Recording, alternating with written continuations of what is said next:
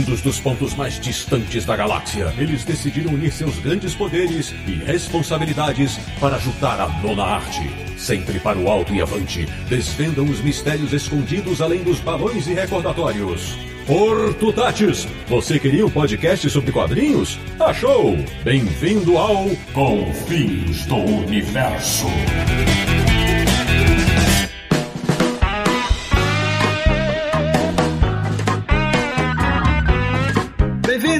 Bem-vindo! Está começando mais uma edição de Confins Universo, o um podcast sobre quadrinhos que é sucesso em Caratinga, em Minas Gerais. Que é o podcast do Universo HQ, o site que adora Galileu, www.universohq.com. E o programa de hoje vai relembrar a carreira de um dos maiores nomes dos quadrinhos nacionais. Eu sou o Sidney Guzman, falo de São Paulo e quando era menino morria de inveja de Jeremias, o bom. De Petrópolis, no Rio de Janeiro, o caçulinha do Confins Universo, o nosso menino maluquinho, Samir Naliato. O universo HQ não é um pasquim, não, infelizmente.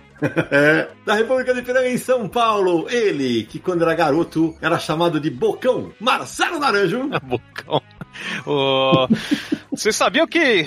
Se não, não, não sabiam, vão ficar sabendo agora. No universo dos quadrinhos da turma do Pererê, embora o coelho seja o Geraldinho, quem tem o um capacete com asinhas do Deus Mercúrio é o Jabuti Moacir. Muito bem. Abrindo nosso timaço de convidados de hoje, do Rio de Janeiro, um homem que sabe a identidade secreta da Supermãe. Tarcísio Vidigal, meu caro, que honra receber você aqui. Muito bem-vindo. Olha, é um prazer. Você sabe que eu sou. Eu vejo todo dia o universo há anos, né? Quer dizer, tem quase 20 anos já, né? Não é isso? Mais de 20, 21 já. A 21 é, é, eu vejo todo dia, abro sempre e tal, quando eu preciso saber de coisas e tal. E hoje vai ser hoje vai ser legal porque você vai trazer muita história bacana. E completando a turma boa de hoje, um cara que já visitou a Mata do Fundão. Meu amigo Mig Mendes, que alegria ter você no Confis Universo. Oba, eu que agradeço aqui. Estou falando aqui cercado de, de gibi do Ziraldo, viu? Ah, então o papo promete. Pois bem, meus amigos, o Confis Universo de hoje é sobre Ziraldo Alves Pinto, um dos maiores craques do quadrinho nacional, que este ano completa 90 anos. E tem muita história para contar sobre ele. Então, prepare-se!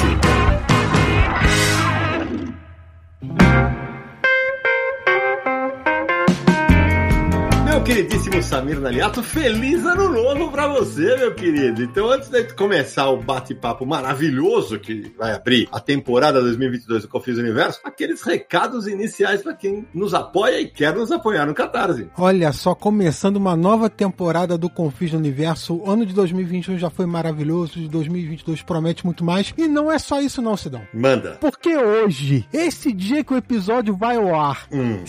5 de janeiro de 2022, é aniversário do Universo HQ. 22 anos! Rapaz! 22 anos e comemorando, falando de Ziraldo, que esse ano completa 90 anos. Olha que maravilha. Que sensacional, é isso aí. Muito bem. Parabéns pro HQ. E pro Ziraldo, aí. Também. É. Principalmente pro Ziraldo, incrível. Muito bom. 22 anos na companhia de, do Samir, do Naranja, do Codespot e todo mundo que acompanha nosso trabalho e, e que colabora com o site. Então, pessoal, prepare-se para mais uma temporada de Confins do Universo e você pode participar também, além de ouvindo, apoiando a nossa campanha lá no Catarse. É. Então, ó, acesse catarse.me barra Universo HQ para você se tornar um confinalta aqui e ajuda a gente a manter o podcast e o site. Nosso site agora completando 22 anos e o podcast que agora vai completar 6 anos, não, 7 anos. 7 anos? Meu Deus do céu, é muita coisa. E agora também temos as lives de segunda-feira no canal, então acesse lá o canal. Enfim, catarse.me barra Universo HQ. Muito obrigado a todo mundo que nos apoiou em 2021. Esperamos contar com a sua ajuda também em 2022 e vamos juntos nessa, pessoal. Ô Samir, como tem sempre a recompensa dos nomes que devem ser eternizados no episódio do Confins do Universo, hoje tem também, né? Pra abrir o ano. Temos sim. Então, ó, primeiro, muito obrigado a todos vocês que nos apoiam. Um feliz ano novo para todo mundo. E fica aqui nosso agradecimento representado por esses 10 apoiadores: Kleber Messias Dantas, Leonardo Lopes Oporto, Pedro Klein, Matheus Chaves Alves, Vinícius da Rosa Nunes, Alexandre Quinteiro, Christian Astigarraga Ordoc, Matheus Lima, Agnaldo Alves da Silva e Henrique de Melo Barleta. Bom, antes de começar o nosso papo, putz, eu tô empolgadaço com esse papo, que os dois convidados de hoje são sensacionais. Deixa eu primeiro fazer as apresentações formais. Tarcísio, conta pra galera que tá ouvindo a gente aí, quanto tempo que você conhece o Ziraldo e como é que começou essa relação aí? Rapidinho, e aí depois eu apresento o Mig e a gente vai entrar no bate-papo. Ó, eu vou falar rápido, porque eu vou falar de um curta, né? Uhum. É, em 75, eu comecei a produzir uma. Eu queria fazer uma série sobre quadrinhos brasileiros e humor. Era uma época que passava um curta-metragem brasileiro junto com um filme estrangeiro. Aí eu comecei com o Mineiro, que era o caso do Ziraldo. Uhum. Aí eu entrei em contato com ele, fui pro Rio, que eu sou de, eu sou de Belo Horizonte, sou de Minas, peguei um táxi, fui lá no Pasquim e falei, olha, quero fazer um curta com você. Eu falei assim, claro, pronto, vamos fazer. Que legal. Você vai fazer um curta comigo? Ele nunca tinha te visto. Ele nunca tinha visto, né? Falei, vamos lá, vamos fazer. Ah. Aqui meu telefone, quando você precisar de coisa, é, você vai lá pro meu estúdio e a gente filma. Aí eu comecei a fazer essa produção, né? Rio, BH, Rio, BH e tal. E, e filmei, fiz um curta. Em 1975 a gente lançou na sala de cinema, porque ela, aí eu tive um é, certificado de produto brasileiro de curta-metragem aquelas coisas, aquela burocracia toda. Uhum. Aí passava junto com o filme infantil, né? E foi bom, foi ótimo. Passou pelo Brasil inteiro, em um longo período. E foi o primeiro curta distribuído pela Embra Filme. E, o, o, na época, você era um, um, fã de quadrinhos, você trabalha com cinema. É legal explicar isso pra galera, né? Você, você trabalha com cinema, né? É, eu sempre fui colecionador de quadrinhos, eu sempre tive uma boa coleção de quadrinhos, mas em 72 eu abri uma produtora junto com os amigos mineiros. E a gente começou a querer produzir e tal, um monte de coisa. A gente produziu muito, a gente, em um certo período lá em Brasil, a gente produziu muito curto porque tinha esse mercado, né? De Sim. que podia passar curta-metragem com, com longa-metragem estrangeira. A gente começou a produzir, aí começou a nossa, a nossa carreira de produtor de longa-metragem. Aí teve o, junto com o Embrafilme, nos anos 80, eu fui produzindo, eu produzi um belíssimo filme do Braço Correia, que é O Noite do Sertão. Uhum. E aí foi, né? Aí quando lançou o livro do Menino Maluquinho, eu resolvi fazer, eu sair com ele para lançar, né? É, para produzir. Aí a Embrafilme filme acabou no governo Collor. É que no dia que eu ia começar a filmagem do Maluquinho. Caraca, velho. É, no dia, sabe assim, uma semana, eu já estava com dinheiro dentro do filme, a primeira parcela, a gente ia filmar em Belo Horizonte, aí eu, eu vi no Jornal Nacional. Lembrar filme. O presidente Collor é, extingue a empresa brasileira de filmes, a empresa filme. Falei, e agora? Aí que aí bloqueou o dinheiro da verba, ele deixou 50 mil reais, né? Aí eu peguei esses 50 mil reais, paguei a equipe, sobrou um pouquinho, ficou lá, pronto. Aí acabou. Esperamos o governo Tranqueiro Neve para fazer o. começar tudo de novo. Aí começou o maluquinho. É isso. A vida é essa, né, de produtor. É, vocês veem que o programa de hoje vai ter muita história para contar. Agora deixa eu apresentar meu outro convidado. Migui, quanto tempo tempo trabalhando com o Ziraldo. E conta aí, que o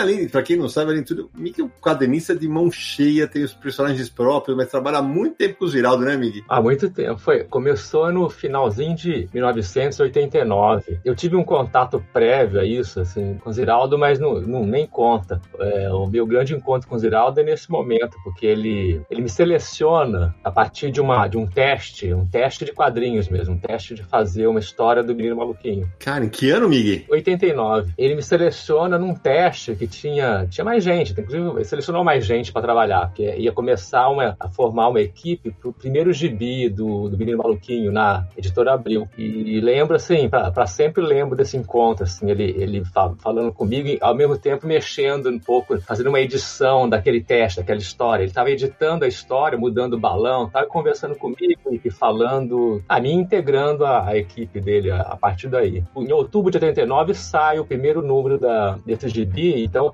poucos meses antes eu estava integrado a essa equipe, até hoje. Ô, Miguel, explica para quem está ouvindo a gente, você fazia roteiro e desenho, só desenho? Como é que era? Eu comecei com roteiros e tem um momento que ele, ele pede para eu assumir a tira e tal, porque o desenho, é, eu tinha já uma certa confiança, mas, mas eu precisava treinar, né? Eu não lembro mais quanto tempo eu treinei desenho do Ziraldo antes de, de poder produzir alguma coisa que fosse publicada, né? É, é, então, provavelmente foi a tira, aquela tira diária, né? A tira que vai para o jornal diário, né? É, ou, ou, alguma página do gibi. É, mas antes disso, eu fiz muito roteiro, assim. Que legal, cara. Isso era comum, né? É, todo dia pensando um roteiro uhum. novo para o gibi de série lá, o gibi mensal. Uhum. E é legal para quem tá ouvindo a gente para saber essa história, porque o Mig ele, ele, fazia parte da equipe do Ziraldo, mas o Ziraldo não tinha, por exemplo, a estrutura que o Maurício montou, ele tem um estúdio próprio lá, onde fica um monte de desenhistas, finalistas. Não, o Ziraldo tinha os, os colaboradores espalhados é, por diversos pontos do Brasil. E o Mig foi um deles e, e acho que talvez o mais longevo. É, mas nós vamos ter muita história para contar, muita história sensacional. Ô Samir, eu sei que o Ziraldo dispensa apresentações, né? Mas só aquela, aquela básica antes da gente começar o papo? Só a ficha básica, né, Sidão? Porque o Ziraldo, ou, ou melhor, né, Ziraldo Alves Pinto, nasceu na pequena cidade de Caratinga, em Minas Gerais, em 24 de outubro de 1932. Então, como eu falei, 24 de outubro desse ano ele completa 90 anos, né? E ele tem uma carreira muito prolífica. Você mesmo falou que dispensa apresentações, todo mundo conhece Ziraldo, mas o cara é cartunista, chargista, pintor, escritor, dramaturgo, cartazista, caricaturista,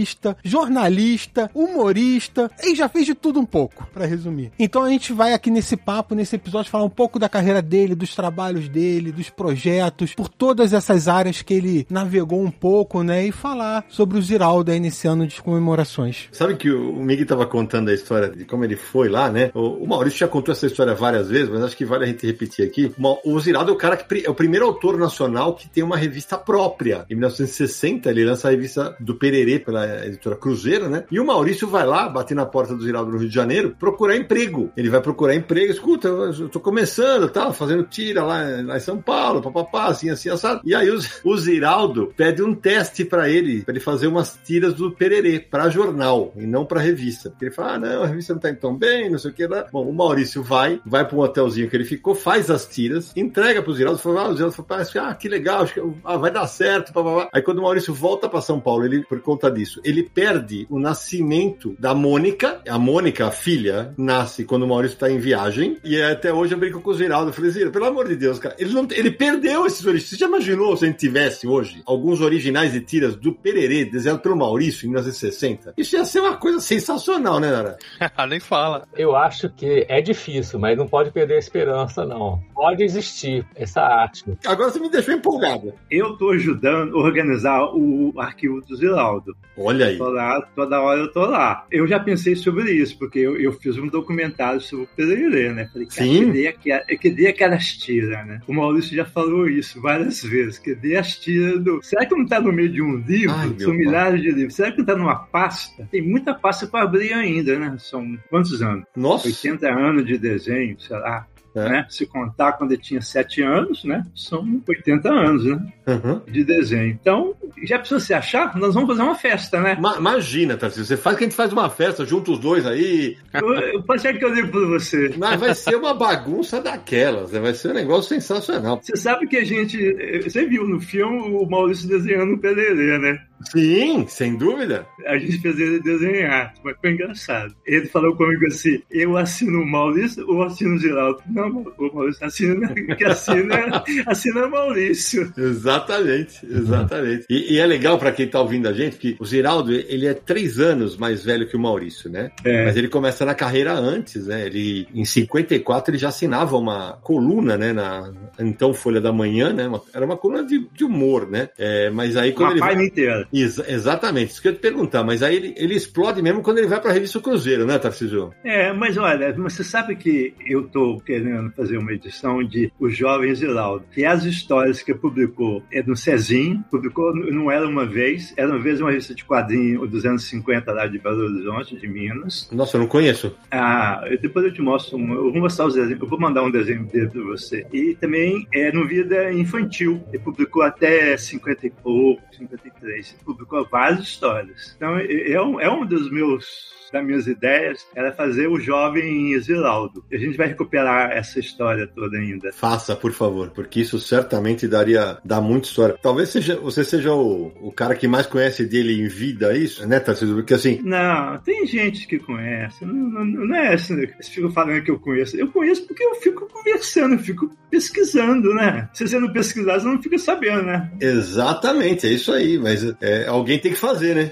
É, outro dia eu descobri uma coisa que eu não sabia, que ele publicou, até o, junto com o Maurício, na revista Intervalo. A revista, a revista Intervalo é uma revista, a primeira revista brasileira de televisão, sobre televisão, né? Com a programação, né? Aí o Ziraldo e o Maurício tinham uma página de humor. Mas, mas ele era junto? Não, não. Ah, não. tá.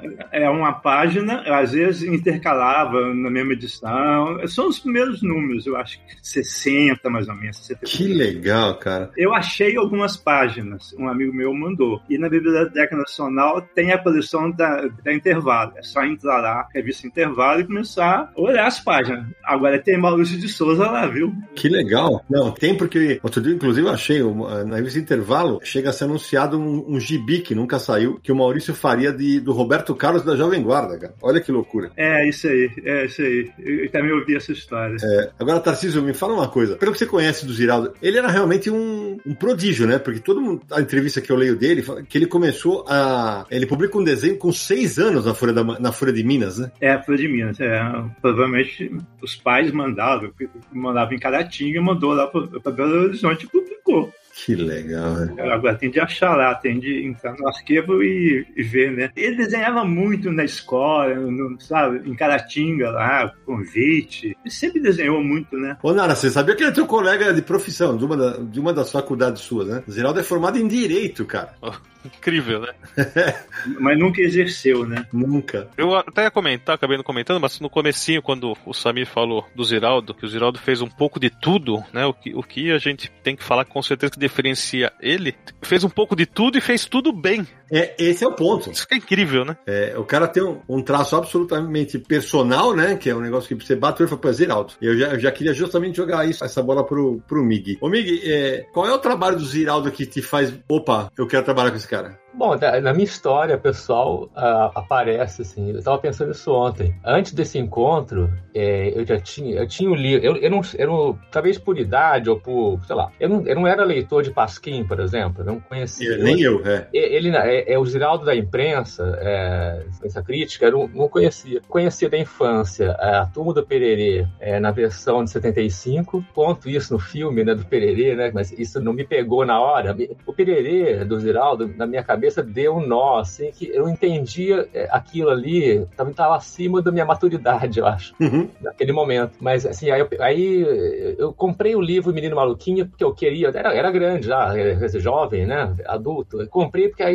era interessante, né, o Ziraldo fez um livro infantil e tal. Eu lembro de ter comprado isso, já, já morava no, no, Rio, quero dizer assim, que depois de 82. Mas eu, eu também comprei o 20 Anos de Prontidão, que é um álbum que ele monta com os cartoons do, do tempo do regime militar. Né? E isso aí ah, explodiu na cabeça. Ah, sim. É isso aí que eu vi. Ah, nosso Ziraldo é esse cara que faz isso, porque é, olha cada coisa inteligente, né? Para mim não, não é só belo, é, é, antes de ser belo, era inteligente, acima da média, né? E o livro bem feito, acho que foi também muito bom editor, né? Uhum. Isso transparecia. Agora eu penso isso. Ele que edita o próprio livro dele, ele é um ótimo editor. Então, esse, esse livro, esse volume 20 anos de prontidão, você lê de, do início ao fim, é uma história. E é porque ele é bom de edição. Concordo. Então isso explodiu minha cabeça. Então, quando eu comecei a trabalhar com o Ziraldo, aí, bom, muitos anos depois, né? Muitos anos não lá, mas vários anos, eu precisei estudar o, o, desenho dele. E eu fui direto no 20 anos de prontidão. Eu fui estudar o Ziraldo chargista para usar a linguagem dele de chargista no quadrinho, porque pensei isso também ontem. Estou numa, numa onda aqui que eu tive que rever a carreira. Tá? pensei assim: é, você vai desenhar o Menino Maluquinho é, em quadrinhos, certo? Então você tem como referência uma coisa prévia que o Ziraldo fez, que era a revistinha do Ziraldo, mas tem pouco material ali. E você tem o Túmulo do Pererê, que é o quadrinho dele, que tem muito material, certo? Mas o Túmulo do Pererê se passa na, quase sempre na mata, né? Então Isso. o cenário é só árvore, árvore, árvore, campo, é. campo, campo, montanha. E você tem que fazer o Menino Maluquinho, que é um garoto urbano. Então onde que eu buscar elementos de, de cenário, de, de vida para fazer o Maluquinho? A Supermãe foi um, um elemento, porque eu, eu eu lembro da Supermãe pelas revistas Cláudia, se, estou errado, era a página final da Cláudia. Então em casa tinha, eu via, assim, eu não colecionava, mas eu via a Supermãe, tinha um impacto aquilo ali. Também não entendia a piada, né? Não tinha maturidade para isso, mas teve um impacto visual ali. Então eu fui a Supermãe e fui aos 20 anos de prontidão, porque aí, aí tinha, é, digamos assim, mobiliário, tinha poses de, de, de, personagens variados, adultos, tinha roupas, roupas profissionais do, do operário, do, do homem de paletó e objetos, né? Objetos de trabalho, carros. Então, é ali que foi a fonte para eu aprender. O, eu estava investindo assim com muito, muita atenção, muito, estava empenhado em aprender aquilo e foi repetindo, copiando a charge do Ziraldo que o meu desenho conseguiu chegar a ponto de eu poder fazer a revistinha. É, é muito legal isso que o Miguel falou, moçada, porque assim, o Mig fala de uma coisa que o Maurício conta, e o Tarcísio pode confirmar isso daqui a pouco. O Zirado era ótimo editor, porque quando o Maurício começa a fazer as tiras ele, e ele insere o Cebolinha, todas as falas erradas do Cebolinha, que ele trocava o R pelo L, no começo não era só isso, ele falava com uma criança, ele falava assim, ah, o fanzinha, né? É, é, então ele falava com. Tudo era entre aspas. Então tinha hora que o balão do Cebolinha era só aspa pra lá, aspa pra cá. Aí o Ziraldo falou: Maurício, por que, que você não tira as aspas e coloca negrito, negrito itálico? alguma coisa assim. E desde então é, é, como, é, é como é visualizado pelo leitor, né? Uhum. Muito melhor do que você ficar enchendo o texto de aspas, é você ter um sinal gráfico que identifique que o personagem está falando errado, né? Foi uma, foi uma contribuição do Ziraldo pro Maurício. Muito legal, né? Ótimo. É, deixa eu só contextualizar aqui o livro que o, que o Mig citou, o 1964 e 1984, 20 anos de prontidão, saiu pela leitura Record. Ainda você consegue achar usado. Acha, acha, acha, acha. Eu sempre que vou na Taça 15, sempre tem uns aí, eu tô comprando todos que, que aparecem. É só você ir pro, pro, pro sebo, o que você acha e tal. Vou, eu vou mandar pra você, eu tenho um aqui. É esse daqui. Olha aí, que legal, que legal. É, eu, vou te, eu vou te mandar pra você. É, mas é muito bacana, é, é muito bom. Esse eu confesso que não tenho. Eita, menino maluquinho. Onde você aprendeu isso? Eu não aprendi, professora. Eu nasci sabendo.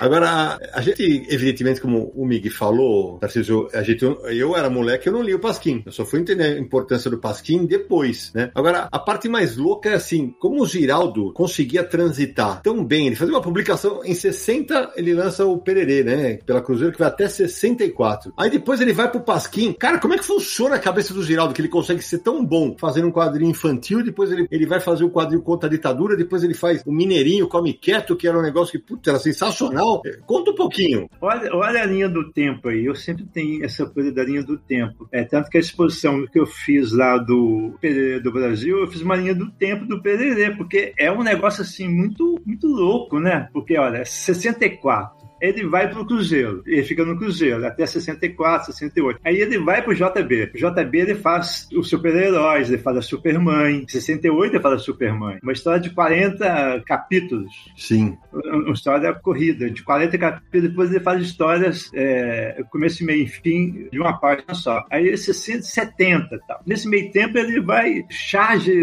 do, do JB o tempo inteiro. Aí o Pasquim é 68, né? Aí ele faz o Pasquim e fica no Pasquim. Aí 80 ele ele faz a obra-prima, Felix. Felix, é um livro maravilhoso. Ele lança o Jeremias, o Jeremias no JB também. Aí publica o Jeremias em livro. Aí começa essa coisa, essa loucura de fazer livros infantis. Aí vira escritor de livros infantis, mas independente disso, ele continua fazendo Menino Maluquinho, Tira junto com Miguel, personagem na Folha. Ele é uma usina, né? Ele é uma usina, né? É, é usina. Um dia eu falei com ele assim: eu tenho 10 ideias por dia fazer. Ô menino, você é bobo, eu tenho mil por dia.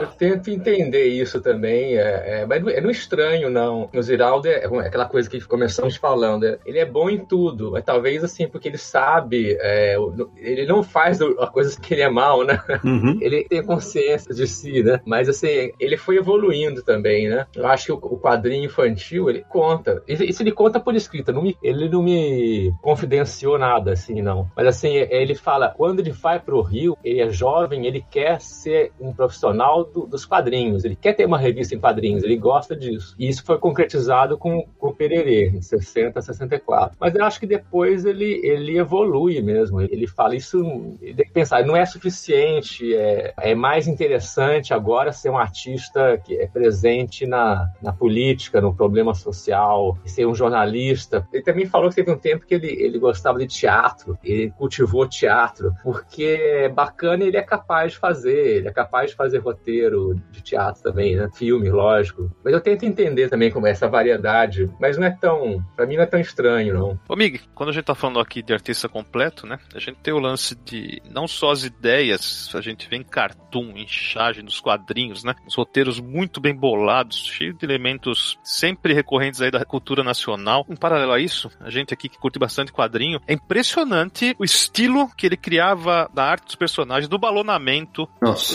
no letreiramento, o, o- tanto no- na turma do Pereira quanto nos heróis, né? Que teve uma edição que, com esse material. É uma coisa assim, salta aos olhos, é bonito, tem cores vibrantes e, e é tudo isso tem a cara do Ziraldo. Você olha e você fala, isso é Ziraldo. É, é muito particular, né? É incrível um artista conseguir fazer isso. Eu queria aproveitar o teu gancho, né? Pra perguntar isso, isso pro Mig, porque o Mig é o único artista aqui da, do- dos cinco. Cara, porque o traço dele é absolutamente personal. É, você bate o olho e fala, é Ziraldo. É, como é que é pro mercado dos artistas? Porque ele é, vocês, vocês terem noção, gente, ele é endeusado por todo mundo que faz cartoon em charge nesse país, né? Sobre o que a gente falou antes, que o Naranjo falou, eu pensei isso ontem também. O quadrinho do Ziraldo, o quadrinho e o cartoon, a charge, ele usa tanto o recurso gráfico da letra, né? é, mexendo em tipo, até tipos de balão, né? Formatos, né? Bom, não é bem formatos, mas assim, design de balão, né? Design de letra, variando a letra, ele faz letras bonitas, né? E, e o- as onomatopeias que nos quadrinhos é característico, assim, se você quer imitar o Ziraldo, sempre que você tiver oportunidade no- na, na sua história infantil, você, é, você estoura uma onomatopeia bem grande, com desenho bem bonito tal. Tanto que lá na, no estúdio Zapping, o estúdio onde eu comecei a trabalhar, que estava produzindo esse, essa revista Gibi, O Menino Maluquinho, pela Abril, eh, tinha um profissional, que era o Mauro Ernesto, que basicamente ele tinha que fazer títulos. Ele nem letrava o balão, não. Ele era um arte finalista de letras Nossa. especializado. E, e tinha alguém que fazia o balão. E, e ele fez também as tirinhas muito tempo, não é isso. O problema não é ele fazer ou, deixar de fazer, mas que ele passava o dia todo, assim, a função dele é desenhar as palavras que estavam nos quadrinhos, porque tinha muitas onomatopeias. E ele, ele explorava lá do jeito dele, né? assim, às vezes copiava mais o Ziraldo, às vezes ele jogava algo próprio, mas a gente fazia, para fazer um quadrinho do Ziraldo, assinado por ele, você tem que fazer onomatopeias eh, estouradas e criativas, eh, se possível, em toda a página. Agora, a pergunta do, do Sidney, durante essa carreira eu vi muito desenhista bom cair fora, que não consegue fazer o Ziraldo.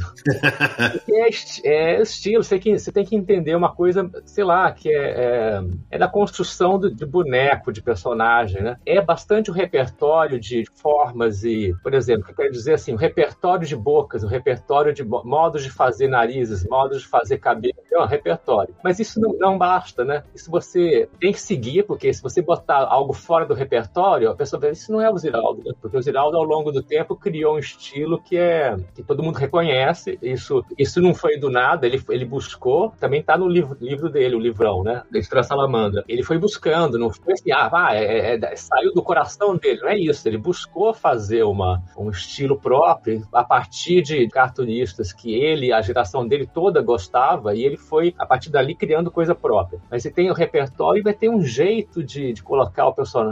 Algumas posições você pode desenhar e outras coisas intermediárias não funcionam. Você tem que entender, então, as suas limitações, assim, para fazer algo que imita o Ziraldo. Você nunca fará a arte do Ziraldo, né? Você está sempre Sim. imitando uma coisa que, num olho, assim, vendo rápido, passa como se fosse algo do Ziraldo. A gente tenta manter o estilo. E, e muito desenhista bom, sei lá, tentou participar, assim, não desistiu, assim, ah, não dá, diferente, é diferente demais para eu fazer. Isso acontecia. Só pra voltar rapidinho na revista Pererê que saiu em 1960, só pra lembrar que durou de 60 a 64 com um pouco mais de 40 edições, foi publicada todo mês, bonitinha, toda colorida, né, saiu direitinho e foi cancelada em 64, o ano do início da ditadura militar. Porque teve golpe, tá? Teve golpe. Pois é, aí você pega de 64, quando a revista foi cancelada. Então, pra você ver, de 64 a 69, a primeira edição do Pasquim saiu em junho de 69, né? Não 68. São cinco anos. Pra ele sair de um quadrinho voltado pra crianças e pra ir pra uma publicação questionadora, política, como o Pasquim, olha o que aconteceu nesses cinco anos pra ele, pessoalmente, né? Como é que deve ter sido, pra ele falar, não, eu preciso... Porque o Ziraldo é um cara muito inquieto. Por todas as atividades que a gente já citou que ele fez, você percebe que o Ziraldo é um cara muito inquieto. Ele tá sempre procurando alguma coisa pra fazer. E ele vai de um quadrinho infantil pra uma obra contestadora política como Pasquim. Pasquim, pra quem não sabe, Pasquim significa, por isso que eu brinquei no início do. Uhum. Fiz uma brincadeira no início. Pasquim, assim, é um jornaleco, né? Que não tem muita importância, não tem muita repercussão e tal. Então o nome do, do jornal era, é um semanário, né? Saía toda semana. Já era uma piada consigo mesmo, né? Uma ironia. Um Pasquim, um jornal que ninguém vai ligar e tal, mas que batia ali de frente, que decidia questionar a ditadura, né? Samir, só complementar que o é, Pasquim também pode significar é, um jornal ou um folheto que é calunioso, que afronta, né? A, a ordem, Então, que, é, que é mais o que vai na linha do, do que o Ziraldo fazia. Isso. E aí você vê, Pasquim não era uma revista em quadrinhos, né? Tinha um formato de, de como um jornal ali, né? Uhum. Mais ou menos. E tabloide. É um tabloide, é exatamente. Isso. Chegou a ter, assim, fez sucesso desde o começo, tinha 20 mil de tiragem por semana, chegou a ter 200 mil na década de 70, 200 mil por semana vendidos. E não era só quadrinhos nem tiras, não. Era, era uma mistura mesmo. Tinha textos, charges, cartoons, tiras, tudo. É, e olha os nomes que passaram lá, né? Cara, Jaguar, Sérgio Cabral,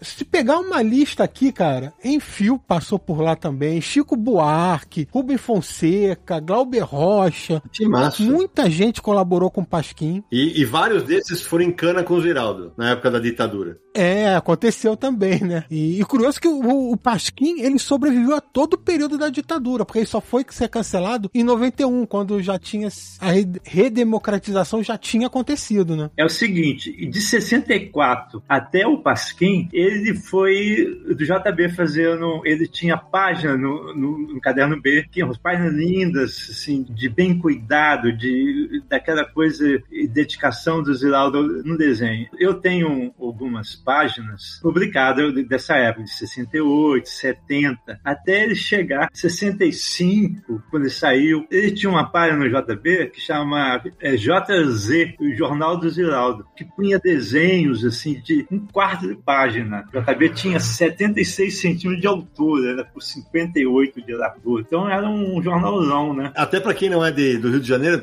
tá, talvez JB era o Jornal do Brasil, tá? Só para vocês saberem. Aí, então é o seguinte, você vê que ele sai do Pererê, fica no JB, ele entrou pro JB em 63, carteira assinada, segundo as pesquisas que a gente tem. Então ele vai pro Pasquim também, né? Então você vê que ele, ele tem uma trajetória do Pererê, do JB e o, e o Pasquim. E quando ele vai pro Pasquim, ele sai do JB, né, Tarcísio? Não, ah. Ele fica junto, ele fica muitos anos no JB, eu acho que 20 anos de charge, são, são milhares de charges. O período do, do Ziraldo no JB, no Jornal do Brasil, é um período imenso, intenso, assim, de que vai ter de chamar um exército para pesquisar o, o, JB. Porque eu vi recentemente que ele falou, num, num artigo que ele escreveu no JB, quando o jornal fez 100 anos, que em 56 ele já publicava no JB algumas coisas pequenas e tal. Então, você vai 56 até 2020, quando o JB está aqui virtual, né? É muito grande, né? Esse período dele no JB. É, o Tarcísio, só para esclarecer, quando eu falei o que aconteceu com ele, assim, ele continuou trabalhando normal. O Pasquim, só para também contextualizar, foi fundado pelo Ziraldo também, né? Ele é um dos donos. E não é só que ele só colaborou com a revista, ele era um dos donos da revista, ele ajudou a fundar né, o jornal. Eu só quis dizer assim o que aconteceu com ele internamente, não de trabalho. Ele continuou trabalhando, mesmo com o cancelamento do Pereira, assim, mas com ele, né? Ele vendo a situação situação que estava acontecendo, como aquilo mexeu com ele para levar ele a fundar algo como Pasquim. Não, e, e, é muito louco, Samir, porque você vê, ele sai do momento que Pererê é, já era um sucesso no Brasil mesmo com o cancelamento. Ele podia simplesmente conti tentar continuar fazendo quadrinhos infantis, e, é, e é por isso que a, a, carreira do Ziraldo tem alguns hiatos nos quadrinhos. Ele, ele, não, agora não, eu vou parar o quadrinho infantil e vou fazer Pasquim, velho. Eu vou fazer quadrinho mais é, voltado para público adulto. E aliás, aqui vale um esclarecimento. Evidentemente, tem obras das décadas de 70, 80, é, 90, que hoje são politicamente incorretas do Ziraldo. Mas, é. É, como a gente sempre fala, tem, isso tem que ser visto tudo sob a ótica, sob a ótica da época, né? Você tem que fazer uma leitura realmente é, com distanciamento histórico, para você entender a importância que aquele material teve, por exemplo, na época em que aqueles quadrinhos enfrentavam, era uma maneira de peitar a ditadura. Por isso que eu queria perguntar para você, Tarcísio, você chegou a ver o Ziraldo produzindo, né? Algo, como é que é ver o homem do lado ali desenhando? Porque, cara, eu já vi ele fazer autógrafo só. Ele deve ter uma, uma técnica absurda. O, próprio Mig já deve ter feito isso, eh, participou mais, mais porque o, Mig desenhava junto com ele, ia lá conversar sobre toque e tudo mais. Eu, não, eu vi muita coisa da criação, por exemplo. Essa história que eu gosto de contar. A professora Moruguinha, eh, o professor Moruguinha, estava lá numa noite, porque é o seguinte, o período deles de trabalho é diferente do nosso, né? Ele começa a chegar, começa a trabalhar às 7 horas da noite, vai até 4 horas da manhã, aquele período dele, diferente. Aí eu tava lá com ele, vendo na. conversando. Ele desenha conversando, é uma festa, assim. Uhum. As pessoas conversam com ele, continua trabalhando, tá? Aí tá fazendo a capa da professora Maluquinha e pôs o paletó da professora Maluquinha azul, igualzinho da, do, do menino Maluquinho, do livro. Eu falei, pô, a professora Maluquinha, que é mãe do, do Maluquinho, por que você tava é, azul, igualzinho? Eu falei, coloca vermelho. Ele pegou, fez a capa em vermelho e mostrou pra Vilma no dia seguinte. Aí eu falei, olha, tá aprovada a capa. A capa da, da professora Maluquinha, o paletó é vermelho. Então você vê que ele, ele, ele vai criando, sabe? É uma coisa muito doida. Que legal. Agora ele é muito dedicado. Ele é muito. Ele falou uma frase outro dia pra mim que eu fui conversar com ele sobre os cartazes da Feira da Providência. Ele falou assim: Eu sou muito caprichoso. Os meus desenhos, eu capricho muito. Você pode pegar qualquer desenho do Geraldo, ele é caprichoso. Essa palavra, eu, acho, eu achei essa palavra ótima dele. Caprichoso. Muito legal. E, e Miguel, conta aí você, vai que você viu o homem trabalhando. Eu gostei da descobrir que então o Tarcísio que inventou aquele paletó vermelho da professora Maluquinho. Isso aí é... Olha aí, revelações. História boa, aprendi hoje. Mas é, é o que ele disse, é, meticuloso, né? É, a mesma coisa, assim, o período é outro, o noturno do Ziraldo, né? Como, como artista, assim, é, é noturno, começa no finalzinho da tarde, né?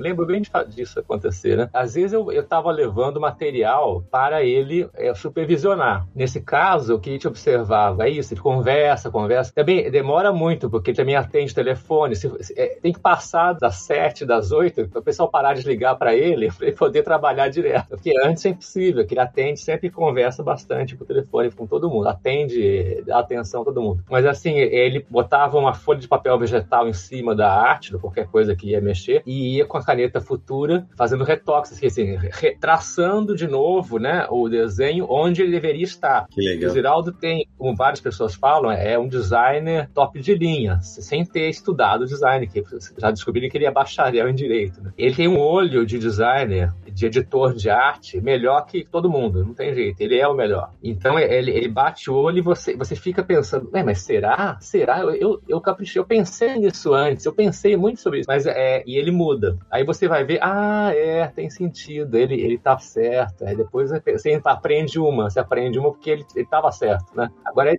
meticuloso, assim, o Deus, é, isso quando é um trabalho nosso, ele mexe, mexe e vai, e vai contando, apontando as coisas e tal. É, e às vezes um, traço, um milímetro pra cá ou pra lá, ele mexe, é o certo, é o ideal. Agora, é, vendo ele criar assim, livros próprios dele, é um outro papo, é parecido, mas é, se for um cartoon, é, um desenho de cartoon ou de livro, demora muito para chegar no ideal que ele acha que agora pode, né? Mas isso muitos artistas fazem, mas você vê que ele, para desenhar um simples cartoon, ele faz uma vez um esboço, aí faz um segundo esboço, aí tenta um outro esboço, e bota um overlay, né? Um overlay, sim, é uma folha por cima, semi-transparente, que, que você vê o desenho por trás do, do, do outro papel. Papel vegetal, por exemplo, que é semi-transparente. Ele bota o overlay para mexer de novo, ele, ele sempre usou muito Xerox. Quando ele descobriu máquina de Xerox, então por volta de 1990, assim, lá, lá na, no tal estúdio Zapping que começou, ele botou na casa dele, no estúdio caseiro dele, uma máquina de Xerox também. Como não usava computador, ele usava um Xerox como um, um editor de imagens. Ele olhava o desenho que ele fez ainda, não estava pronto, ele julgava que falta alguma coisa, tem que mexer mais para cá, mais para lá, não é? Ele insistia em, em fazer versões e versões e versões até ficar pelo menos aceitável para ele. Hoje, se ele usasse computador, o trabalho dele no Photoshop ou no editor de imagem é ter layer e layer e layer e layer em cima de layer. Esse 30 layers de desenho para chegar no, do, do, núcleo do desenho, do esboço dele, para chegar no final. Seriam 30 layers. E ele usava o Xerox assim, ele fazia assim, é, reduzia o que ele fez, calculava na cabeça, ah, vou fazer uma redução então de tamanho real não tá bom, eu quero que esse detalhe aqui, essa cabeça seja é menor, digamos. Então ele no Xerox, a fazer uma cópia em, em 75%. Aí saía, tchom, saía papel, ele lá pegava rapidamente também, a, a, com energia, né? Pegava a tesoura, recortava o um pedacinho, voltava para a mesa, que a mesa ficava assim, perto da máquina. Pegava cola preta, alguma cola branca, ou, ou durex, durex branquinho, né? É, colava no desenho, a, cabecinha reduzida, porque aí tava melhor. E aí você pensa, ah, não, agora tá resolvido, né? Era só isso. Ele desenhou a cabeça, tá menor, tá tudo bem. Não, aí ele pegava outro papel digital, botava em cima e traçava de novo com base naquela cabecinha reduzida do Xerox. Então você teria a ideia do que é o meticuloso do Ziraldo. Não, e, agora, porque tá ouvindo a gente, só pra vocês, terem, vocês, vocês visualizarem isso que o Miguel falou. Agora você imagina na hora que tem que fazer caça de originais, que é o Tarcísio já fez, e daqui a pouco eles vão comentar. Vocês imaginam que loucura que é? Vai ter um, um dois, às vezes três, uma colagem. Imagina que loucura que é para resgatar originais desse homem. Sensacional. Quando eu descobri a história em quadrinho, eu abandonei o livro, entendeu? E aí virei desenhista de história em quadrinho. Agora, Tarcísio, me fala uma coisa, ó. É, sendo aqui, eu encabecei um projeto lá na Maurício que foi o resgate dos tabloides do Horácio. E aí todo mundo me pergunta, Sidney, que personagem você gostaria de ver resgatado com todas as histórias publicadas? Eu falo na lata, Pererê do Ziraldo. Porque eu lembro que teve a versão da, como o Samir já falou, da Cruzeiro. Depois o Mig já mencionou, teve a turma do Pererê é, na Abril, que de 75 a 76. Acho que também teve na RGE uma, uma outra edição tal. E eu lembro que eu fiquei todo empolgado quando teve uma coleção da Salamandra, de álbuns em capa cartão, que falou, agora vai, vai publicar tudo. Todo Pererê chamava. Isso. Fizeram três edições. De 2002 a 2004, isso aí. E aí depois teve um período de álbuns da editora Globo. Isso, exato. Teve três ali, teve temáticos, tal, não sei o quê, e com histórias novas da Abril, comigo também estava, que ajudou a fazer isso, restaurou algumas coisas tal. Agora, existe as pranchas originais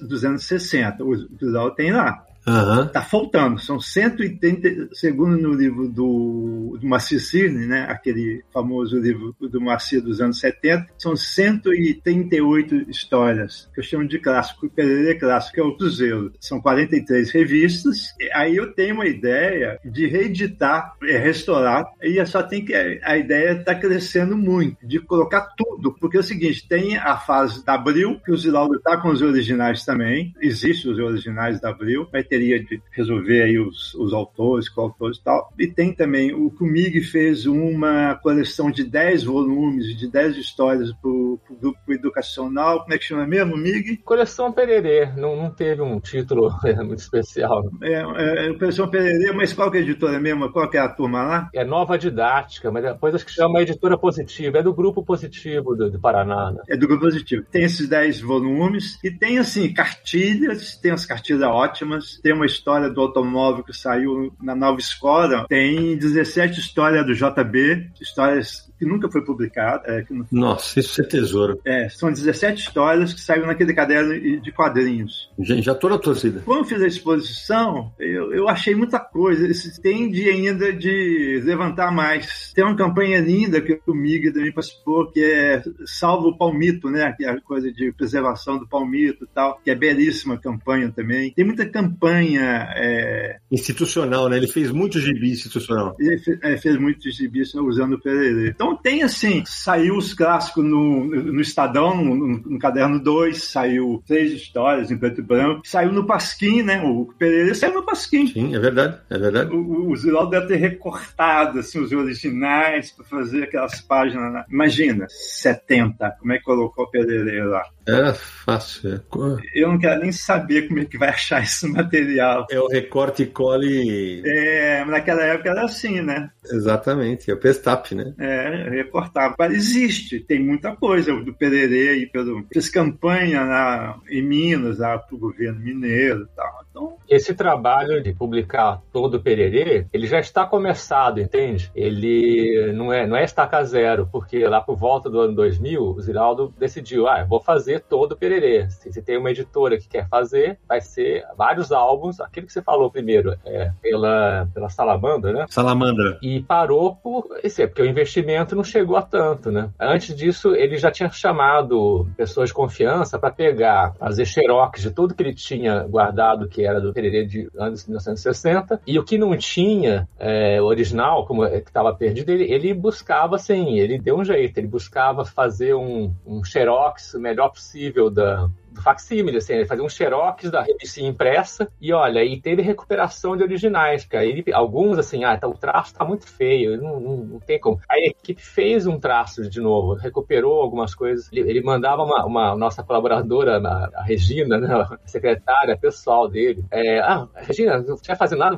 fica passando guache ali no xerox para limpar a parte que tá sujinha, porque é um xerox de uma publicação, entende? Você, você xerocar um original que é grande, fica bom. Você xerocar uma coisa impressa, você tem o grão do papel. Então, você, uhum. E as cores impressas. Então, o problema. As, as, cores até meio desaparecem, quase todas. Vocês podem imaginar. Vocês que entendem de edição, podem imaginar. O ouvinte talvez não, não, imagine como isso é, é, ruim. Você tem que fazer livros com originais. Não pode fazer livros com cópias, certo? Mas o Ziraldo meteu a cara e foi fazer com cópias. E se tivesse muito ruim, ele pedia para a equipe fazer uma nanquim de novo, na mesa de luz, é, repetindo o traço dele, recuperando originais. E, e catalogou, assim, fez pastas com esses originais que são assim novos originais. Eu não sei se eu estou estendendo muito, assim, é. Dizer, esse trabalho está começado, exige um investimento extra para ele faz, é, chegar a pelo menos publicar tudo que é, foi em 1960. E como o Tarcísio falou, se quiser publicar tudo, tudo, tudo, bom, é, tem que investir um pouco mais.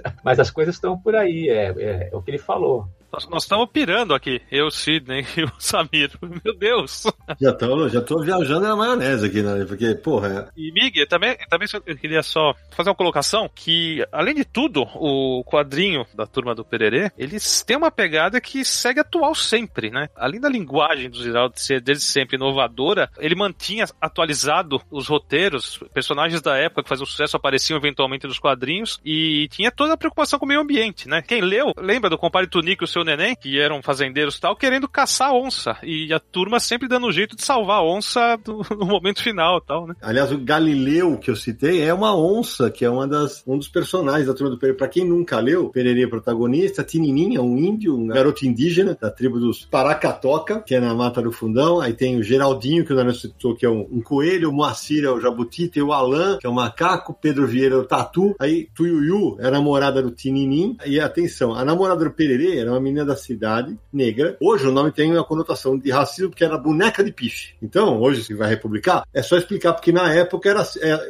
foi assim que ela foi batizada e os fãs da época adoravam. E além disso tinha o compadre Tonico, tinha o seu Nenê Moreira, a mãe do Celina, o seu Nereu e é, a gente falava aqui fora do ar, o Miguel dava um toque aqui. Os personagens todos foram batizados com nomes de amigos do Ziraldo. Não é isso, Tarcísio? É isso, exatamente. Agora tem um detalhe, o, o general, que tinha um personagem que se chama General, que era uma ave, não sei se é um gavião. É coruja. É, é uma coruja, né? No começo era general, mas aí mudou para professor. É verdade, era, é o professor Nogueira, é isso mesmo. É, Nogueira. Aí virou professor Nogueira, mas antes era general. Ele chamava general, você tem razão, é verdade. Sabe, gente, tem isso explicado em alguns álbuns desses que ele lançou ultimamente, que recuperam o Pererê, e não todo, né? Infelizmente não é todo, é parcial. Em alguns momentos explica tudo isso. Por que, que a menina chamava daquele jeito, de onde vem o nome do, do Tininim, é, o nome do, do, dos outros animais, que, que eram animais né, da, da, turma, né, animais é, humanizados. Né? Isso, isso são animais da fauna brasileira. E ele explica assim,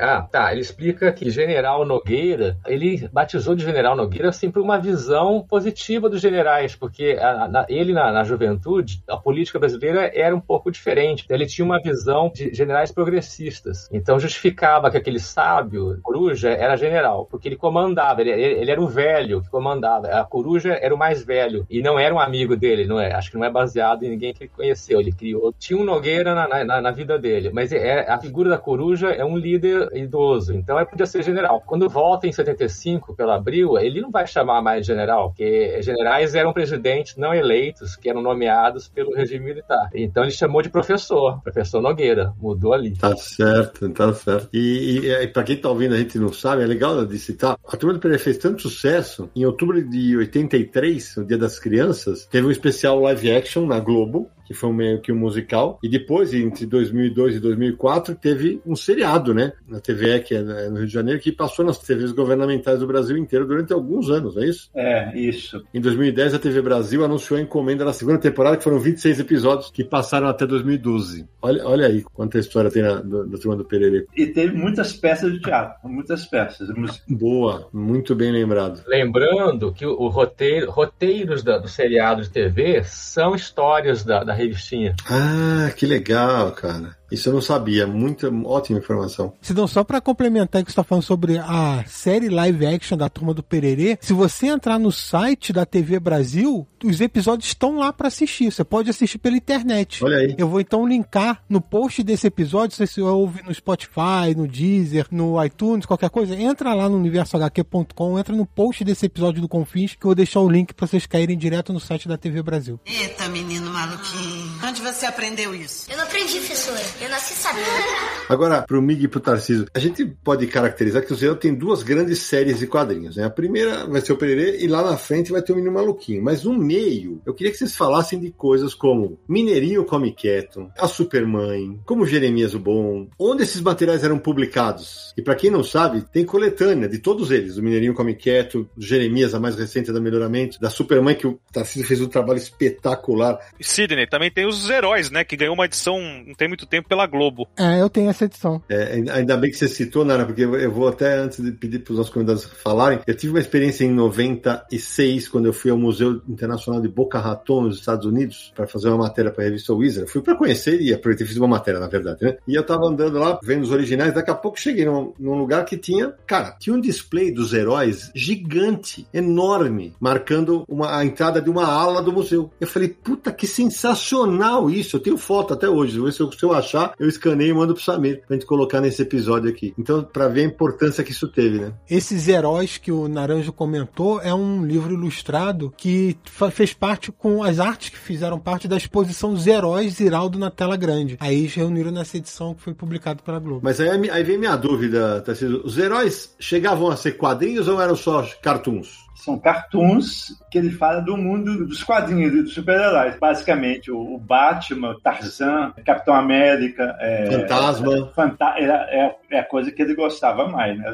Dos heróis que ele gostava, né? Claro, claro, que, claro. Que viveu o mundo deles, né? Que, que ele conhece desde criança, né? Que aí o, começou a publicar é, no Fatos e Fotos, em 60 e pouco. Foi também um, um certo período no JB, nessa coluna grande que eu te falei. Eu tinha uma coluna de 70 76 centímetros de altura, sabe? O, É, gigante. era gigante. Ele também tem vários formatos. O JB ele publicava em vários formatos. Às vezes publicava inteiro, vários cartoons do- do- dos super-heróis na mesma página. Ele brincava aí com o espaço dele, né? Então fazia tudo. E os super-heróis fez isso na Folha, lá no, na Fatos e Fotos, muitos anos. Depois o JB e também no Pasquim. No Pasquim publicou muito, né? Sim, claro. Eu acho que o primeiro número, a contribuição dele do primeiro número é os super-heróis. Se você pegar o primeiro número, tá lá. Agora, Tarcísio, fala uma coisa. É, cronologicamente, essas séries, você consegue estabelecer qual veio antes? A Supermãe, o Jeremias? Essa aí eu, eu pesquisei. Essa pergunta é fácil de responder. Ele tinha essa página de super-heróis. Ele anuncia que vai ter a, a Supermãe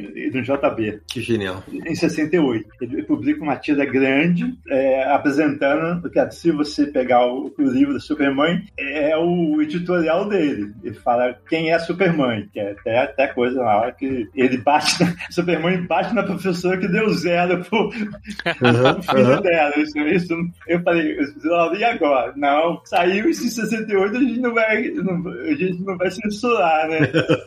Mas foi engraçado. Mas aí, ela, exemplo, aí ele publica durante 70 semanas, porque era o sábado ou domingo, e depois ele vai para a Cláudia dos anos 70. Ele vai de 70 até 84. Porque aí, 14 anos na Cláudia, é, você ficou. Eu tenho aqui a Cláudia, física. E que foi resgatado num livro maravilhoso, né? Você foi curador desse livro, né? Um livro sensacional que foi lançado em 2000 e... 2019. Em 2019 pela Melhoramentos, em capa dura e tal. Eu, engraçado que o título é The Superman, The Supermãe, né? Chegou a ter uma edição da Abril, né? Aí teve um abril, é, da editora Abril, quando ele fez 10 anos. Quando ele fez 10 anos na Cláudia. E esquece essa coisa do JB. Essa edição é uma seleção da, da revista Cláudia. Entendi. Eu lembro que teve no estado de Minas, eles homenagearam. Ah, também no estado de Minas também teve uma edição nos anos 90, mais ou menos, que foi brinde do jornal. É, todo assinante ganhava um, uma edição. Foi em 96. E eu brinquei na abertura com o Tarcísio que ele sabia a identidade secreta da Supermãe. Fala aí o nome dela, Tarcísio. Uh, que a Zizinha, a mãe do, do Ziraldo, ele fala que é baseado nela, mas aí não é.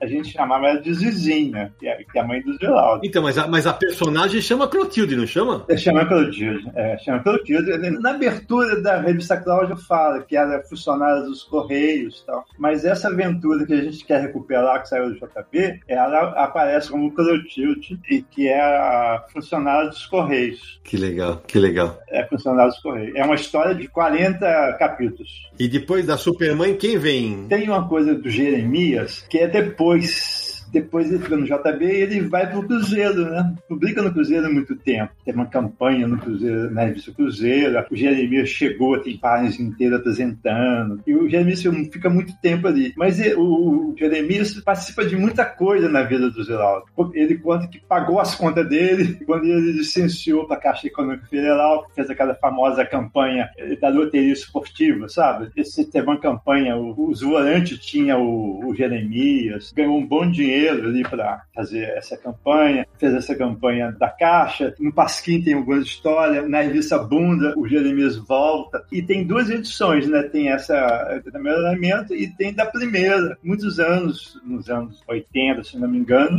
a primeira edição do, é do Jeremias. Ô Tarcísio, então, tem aqui, ó, uma da Expressão e Cultura em 69, aí tem a da Melhoramento em 2007, que é a mais recente, e, e tem uma também em 2003, da mesma Expressão expressão e cultura que fez o Jeremias Ubon. É um personagem que, tem, inclusive, tem resenha do Eduardo Nazi. Não, e outra coisa, tem uma edição de bolso, mini, que é distribuído pelos páginas amarelas e tal, de brinde. É, pequenininha. Eu, eu até achei no sebo, assim, uma caixa. Ah, então, é, exatamente, é de 2003. Ela tem formato 11 por 13,5, a capa é amarela e chama-se Coleção Páginas Amarelas, é isso mesmo. Eu comprei 20 Tava numa caixa assim, 20, novinho. Caraca, Naranjo nessa hora tá se contorcendo agora. Total. E, e, tem uma, inclusive uma, uma resenha do Jeremias Ubon, do Eduardo Nazi, que a gente vai linkar. Tá no universo aqui, a gente vai linkar nesse episódio aqui. Quando eu descobri a história em quadrinho, eu abandonei o livro, entendeu? E aí virei desenhista de história em quadrinho. Agora, amigo, tem uma coisa que eu tenho que confessar que o adolescente Sidney Guzman, quando via o Mineirinho Come Quieto, velho. Na Playboy. Ah, na Playboy, cara, que assim, é claro, a gente fugia pra ver, né? Revista. Tem um álbum lançado por um editor chamado Morumbi, que é uma mulher de costa com dono assim, né? Tal. É, assim, aquilo lá era pros moleques de 14 anos dos anos 80. Nossa senhora, o desenho do, do Ziraldo, mesmo tão estilizado, né? Era de uma sensualidade, né, Miguel? Era uma caricatura de, de corpo feminino, mas que era, era o máximo de sensualidade. É, e, e, trabalhava muita pintura, né?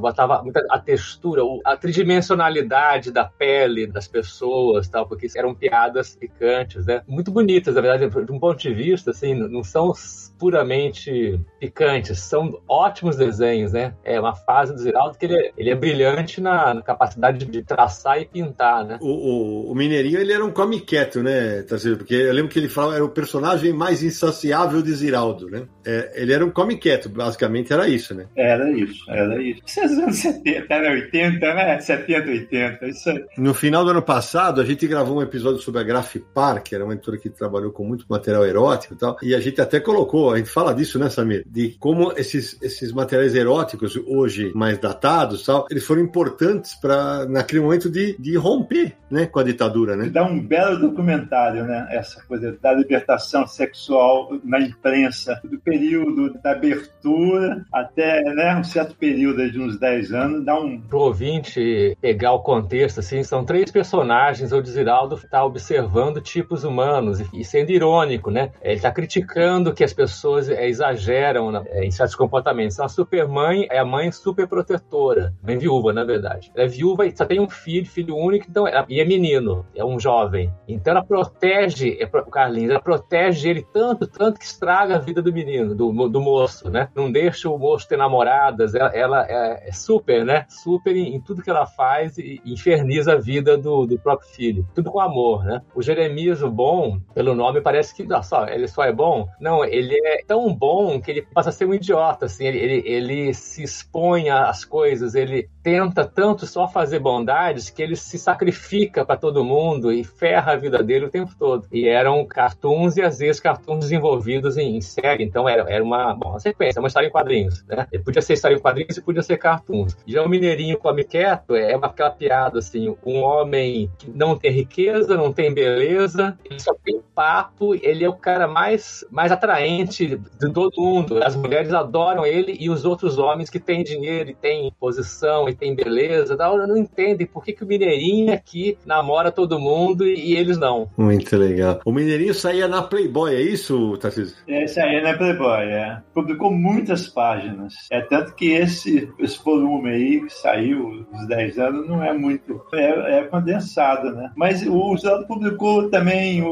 o Mineirinho na revista Bunda, alguns capítulos, alguns episódios. Basicamente, no, no, na Playboy. Parece que foi convidado, ele foi convidado para criar um personagem para a revista Playboy. E o Zeraldo participou desde o número 1 um da Playboy, né?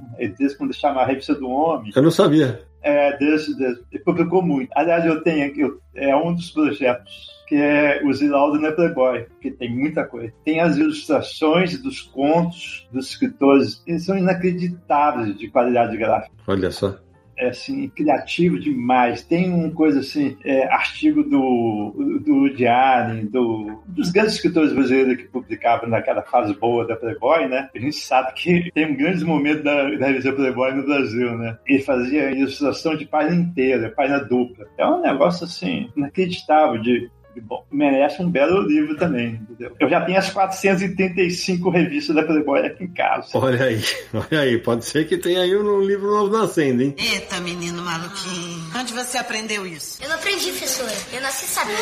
Bom, a gente não tem como não falar, né? Tamanho e importância do menino maluquinho. E uma curiosidade que eu tenho para contar, eu lembro exatamente quando eu li o menino maluquinho pela primeira vez. Uh, onde? Onde foi? Entre 1980 e 81, ou seja, eu tinha ou 9 ou 10 anos. E por que eu lembro? Porque eu estava no interior, na casa de amigos dos meus pais, e olha, esse livro aqui, você não quer ler? Você vai gostar. E eu peguei o Menino Maluquinho, não tinha noção de quem era Ziraldo, folhei e pensei, né, comigo, 9, 10 anos, né, já um adulto, olhei e pensei, isso é pra criança, mas fiquei quieto, né. Quando eu sentei eu comecei a ler, rapidamente eu fiquei tão envolvido naquela história que eu não esqueci mais o momento no qual eu li pela primeira vez o Menino Maluquinho, que foi lançado justamente em 1980, né, que ele tinha asas nos pés, o olho olho na barriga e começa ali e vai, né? Que é aquela coisa que tem uma pegadinha de quadrinho, sim, aquilo lá, né? De narrativa do quadrinho com legendas. E é fenomenal. Aí o Mig já pode falar, né, Mig? Que é bem quando você tá chegando na casa, um pouco depois, né? É. Uma vez eu, eu desenhei também, fiz um gráfico, uma linha do tempo da publicação de, de Menino Maluquinho em, em quadrinho de, desde o livro. Então, não sei se fica maçante, mas tentar resumir aqui. O, em 1980 é lançado o livro, né? O Ziraldo sempre conta sobre isso, que que ele é baseado em várias coisas, né? desde a experiência dele, mas também a experiência do filho, mas também assim palestras que ele já estava dando. As pessoas perguntavam como é que ele achava que devia ser uma educação da criança, o que era a criança feliz. Acho que foi o, germe da ideia. Ele criou uma tese. Para ele, a criança feliz é, é assim, né? Uhum. Aí, em 88, tem a, a, revistinha do Ziraldo, onde ele começa a trabalhar um pouco mais como. Para criar licenciamento, né? Vender a marca deles, né? A marca do personagem dele. Então, tem seis edições, revistinha do Ziraldo. Então, o maluquinho ali começa como história em quadrinhos. E, se não me engano, é feita basicamente pelo Ziraldo, assim, quase tudo. São seis edições, não é muito, né? Já era editora Abril. Em 89, começa o gibi, formatinho, 64 páginas. E tem assim, tem umas variações, porque ele começa com papel, muda de papel, ele passa a ser quinzenal, é quinzenal menor, né? Quinzenal 32 páginas. E também gerou uns almanacs com história nova, assim. Os almanacs não são, não são repetições, não. Ah, isso é legal de saber, eu não sabia disso. O almanac, só tem assim, tem um almanac em 91, de 82 páginas, almanac do Menino Maluquinho, com histórias novas, inéditas. E tem um outro chamado, que veio depois, Super Almanac. Super Almanac era mais grosso, 132 páginas, tudo inédito também. E, e, a revistinha Formatinho, ela acabou tendo 70 edições. A última edição de Gibi, o Menino Maluquinho, abriu, abriu jovem, é, número 70, está em 1994. Isso, a capa que tem um monte de flor, eu lembro disso. É, aí, mas aí há uma outra gestação. A Abril está investindo ainda. Então a Abril é, pede pede para mudar formato, porque eles queriam é, exibir uma, é, outro lugar de, de, exibição nas bancas de jornal, nas bancas de revista. Então a gente faz um formato americano de papel offset, branco, né? E já era uma revista mix, porque ela tinha quadrinhos, mas ela era aquela variedade. Tinha um conto ilustrado que abria a revista, e a gente inventou sessões. Tinha passatempos, né? Páginas com passatempos, mas o que era interessante são sessões onde os personagens, amigos do maluquinho, eles apresentam coisas que são mais ou menos quadrinhos, são cartoons ilustrados que contam, por exemplo, o Bocão fala do corpo humano, o Lúcio fala de ciência em geral, a Carolina, amiguinha, fala de natureza, ecologia, a Julieta fala de viagens, que a Julieta é aquela menina extrovertida, né? E era super legal de criar isso. Teve até novidade que teve uma vez que a gente fez uma edição com um disquete que vinha junto, que era uma, uma história interativa. Uma, uma história interativa é uma história você ia ver na tela do computador, é, não era impressa, era um aplicativo para computador, e você lia uma história que você podia optar por caminhos, então terminava diferente, de, de acordo com a maneira que você escolheu o caminho, entendeu? Isso também é dessa revista, Revista do Menino Maluquinho, e no total teve 18 edições mensais, é, então ela é de 94 até 96. As tiras em quadrinho é, seguem desde 89 também, e ela gerou alguns livros de coletânea. Eu lembro de um da LPM. LPM fez uma coletânea em formato grande e uma outra em formato que chama formato cheque, né, formato é, horizontal. Também tem uma pequena coletânea e depois tem uma coletânea legal que circula muito que é pela melhoramentos que é As Grandes Tiradas do Menino Maluquinho, que é um livro legal, todo mundo deve ter.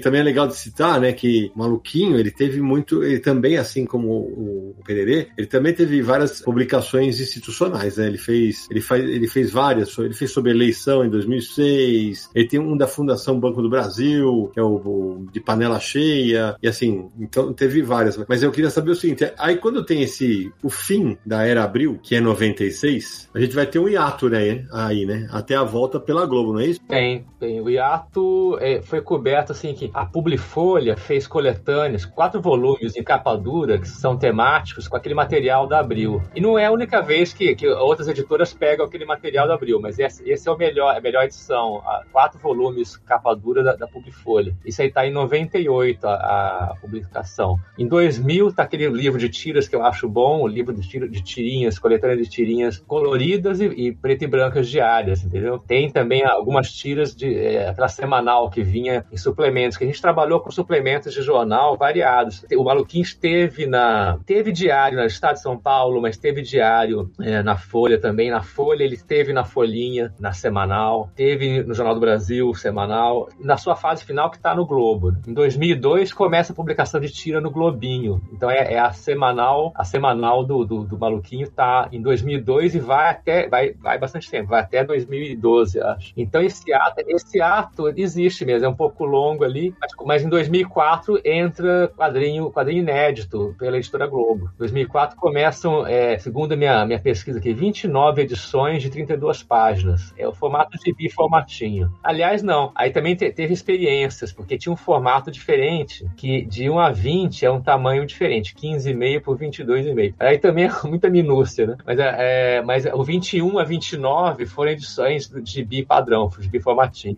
Eu, eu morro de rir, estava no lançamento de, do anúncio para imprensa nesse dia, da, da editora Globo, Miguel. E aí o pessoal teve uma coletiva e tal. E o Zé me conhece há muitos anos, mas durante muito tempo ele não lembrava meu nome, ele me chamava de Super-Homem, né? O Super-Homem, o Super-Homem. Aí eu fui pegar um autógrafo para minha sobrinha, que era pequenininha, que é Julia com dois L's, né? É o nome dela. E aí eu falei, ah, é Julia com dois L's. Ele, não senhor, nome italiano não dobra o L. Eu falei, tá bom, Zira, mas pelo amor de Deus Meu, você não vai me fazer com L só, essa menina te chama com dois, né? Não, e ele começou a encrespar. Cira, pelo amor de Deus. Ah, tá bom, Superman, vai, tá bom, Superman. Ele falou. E aí colocou os dois L's. Eu falei, cara, o Ziraldo é muito figura, velho. Quando eu descobri a história em quadrinho, eu abandonei o livro, entendeu? E aí virei desenhista de história em quadrinho. Nessa época da revistinha, né, da Globo, era revistinha mesmo, tipo Turma da Mônica, né? Além do Menino Maluquinho, também tinha a revistinha da, da Julieta, que era a menina maluquinha. É verdade. Então foram dos dois personagens, não era só do menino maluquinho, tinha a Julieta também. E você, Sidão, já editou personagens do Ziraldo, né? É, rapaz, é, foi, vou te falar que essa daí foi, foi uma. aquele negocinho que você, pô, coloquei no, no currículo que consegui editar os dois crossovers de Turma da Mônica e, e Turma do Menino Maluquinho que saíram pela Melhoramentos com o texto do Manuel Filho. E foi uma alegria, cara, porque o Manuel Filho conhece muito dos dois universos, mas, cara, aquilo que o Mig falou lá atrás, no começo do programa, sobre a noção de design do Ziraldo, cara, a maneira como ele. É, a gente ah, quebrando a cabeça com a capa tal, a maneira como ele resolve. Não, faz assim, assim, assado, pum. Aí eu falei, pô, aí você testa, pum, funciona, velho. Ele realmente tem uma noção de design absurda, absurda. É um negócio incrível. E, e eu também editei uma história do Ziraldo no MSP50, né, na, em 2009 quando ele faz uma, uma, uma, história em homenagem aos 50 anos de carreira do Maurício, do Menino Maluquinho com a Julieta e a Mônica. Então, essas eu posso botar no currículo, Samir. E o Ziraldo também, que produz muita história infantil de livros. Livros ilustrados, livros infantis, não quadrinhos que eu tô falando. Sem dúvida. Livros mesmo, de contos e tudo mais. Ele também tem uma obra bem grande nesse segmento. Eu arriscaria dizer, vou perguntar pro Tarcísio, o público dele é muito maior nos livros do que nos quadrinhos, né? É, é porque tem um hiato aí, né, como o Miguel falou, falou, cadê os quadrinhos do Ziraldo? Cadê os quadrinhos do Menino Maluquinho? Temos,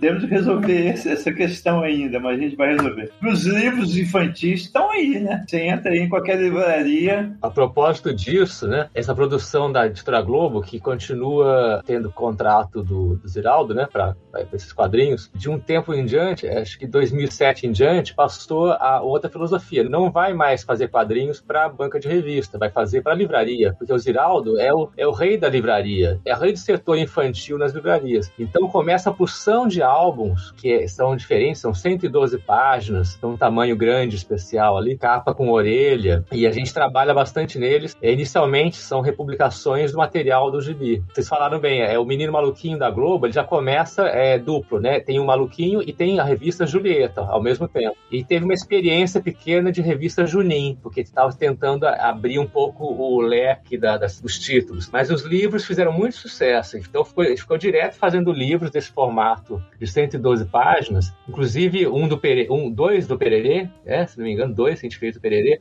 Não, três, três. É, deu para fazer três na, na Editora Globo com Pererê, e um número que eu nem calculei de álbuns, e eu passei a fazer também os álbuns inéditos. Então, o quadrinho do Ziraldo, o último, é, bom, do Ziraldo deve ter muita coisa, mas o Menino Maluquinho, as coisas mais recentes são todas nesses álbuns, e são material inédito. A gente começa a fazer temático, começa a pesquisar o que, que a gente pode chamar os roteiristas já experientes né? E o que, que nós vamos fazer de reunião de pauta para fazer uma edição, assim, uma coisa que nunca ninguém fez. Inclusive, algumas experiências também é, de narrativa. Tem uma, um livro que é parte de pontos de vista em paralelo, são histórias que têm três linhas de tempo paralelas que se juntam. É, nem todo mundo viu isso. E outro que é sem, é que eu, a gente fez para a primeira leitura, que quase não tem balões, só tem um balão por história.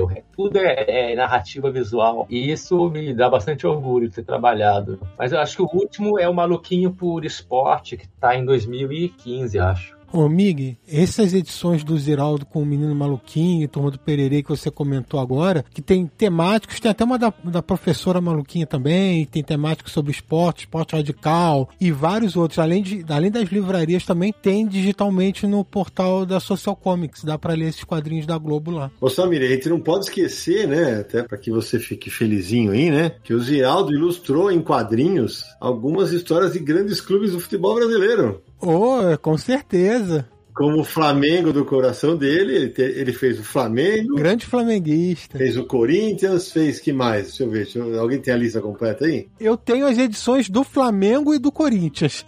Esse projeto é o seguinte: é, era uma coisa combinada. O Ziraldo, é, por uma segunda vez, ele, ele foi fazer é, mas, desenhar mascotes dos, dos, times de Série A. E era um contrato que então previa. O Ziraldo vai desenhar o um mascote do, do, time e vai, por exemplo, fazer é, produtos. Então vai fazer um, um uma, um álbum de quadrinhos especial pro time, pros, torce pros jovens torcedores. E, e, assim foi. Então, e tudo projeto junto com a Editora Globo. Então começou com o Corinthians. Eu sendo um corintiano. É o primeiro, sabe? Eu tenho, tenho um bonequinho, o bonequinho Mosquetinho, que é o mosqueteiro do Ziraldo. O Mosquetinho eu tenho ele em, em vinil. Então, é, fizemos em São Paulo o Corinthians e o Palmeiras. No Rio fizemos o, o Flamengo e o Vasco. E no Rio Grande do Sul fizemos, óbvio, Internacional e Grêmio. Infelizmente parou aí, assim, porque ele até fez outros mascotes e times do Nordeste. É, e é uma história longa, mas não, não foram feitos os livros. Então é, é uma pena. É, é, tem muito torcedor de Botafogo que pergunta, ah, cadê o Botafogo? Cadê o Fluminense? é, muitos perguntaram quando é que vai ter e não, está previsto mais ter outro, sabe? É, e não tem os de Minas, nem o Cruzeiro nem o Galo, né? Então é assim, e o Naranja chora nesse momento, né? Falar o quê? Não tem no São Paulo, né?